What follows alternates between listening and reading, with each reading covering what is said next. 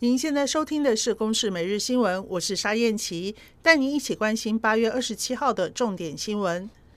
本届东京帕运，我国五十八岁的桌球女将卢碧春在小组赛第二场比赛，以局数三比一击败英国对手，拿到帕运生涯首胜，晋级八强淘汰赛。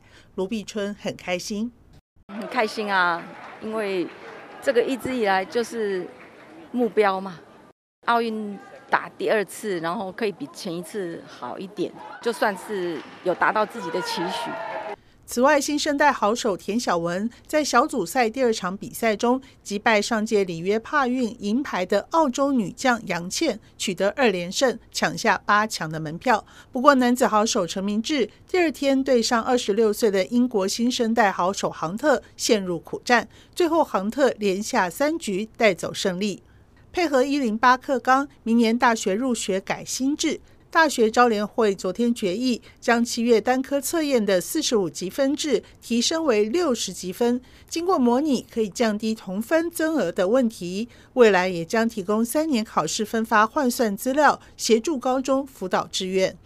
高铁延伸至宜兰案，交通部日前表态，将礁溪乡的四城站列为高铁站第一优先方案，引发争议。行政院长苏贞昌昨天在行政院会以这是一场误会打脸交通部，强调目前并没有定案，更没有优先方案。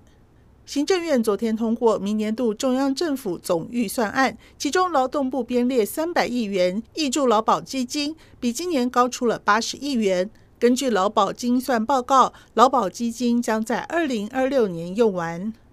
喀布尔机场发起两起自杀攻击，造成美军十二人、阿富汗百姓六十人死亡，超过一百四十人受伤。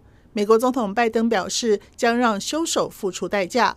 五角大厦更警告，恐怕还有后续。国际媒体报道，ISIS 宣称犯案。美国、英国和澳洲在二十五号相继示警，要求本国公民不要前往机场，必须听到指示之后再出发。以上由公视新闻制作，谢谢您的收听。